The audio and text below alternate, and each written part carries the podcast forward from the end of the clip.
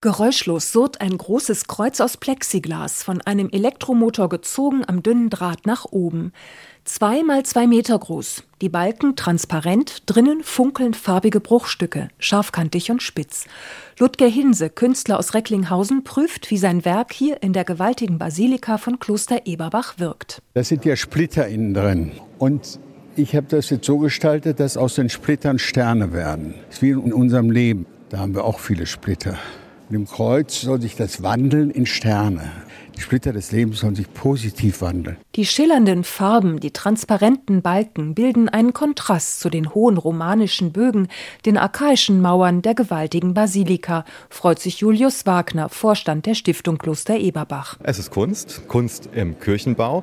Wo passt das besser als nach Kloster Eberbach? Und wir fanden es natürlich auch ganz toll, auch aus touristischer Perspektive, dass man hier mehrere Kirchen im Rheingau integriert, ein richtiges Programm drumherum baut. Eine Touristin, die gerade durch die Basilika Basilika flaniert, zückt gleich ihr Handy, um ein Bild zu machen. Mir gefällt es sehr gut. Ist mal was anderes, also ganz außergewöhnlich. Ich mag modern. Es gibt aber auch vereinzelt fromme Christen, die damit fremdeln, wenn das traditionelle Kreuz in ihrer Kirche für einige Wochen durch so ein schillerndes Objekt ersetzt wird.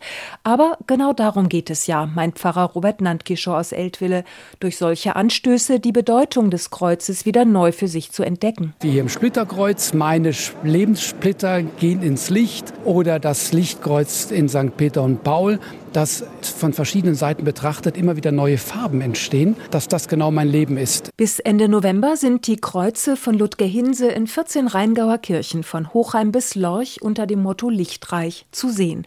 Dazu gibt es Konzerte, besondere Gottesdienste, Lesungen oder eine Pilgerwanderung.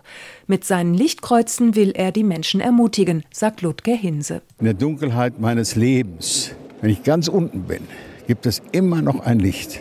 Und an dem Licht sollte man aufsteigen. Dann sieht man auch wieder, wie das Leben schön ist.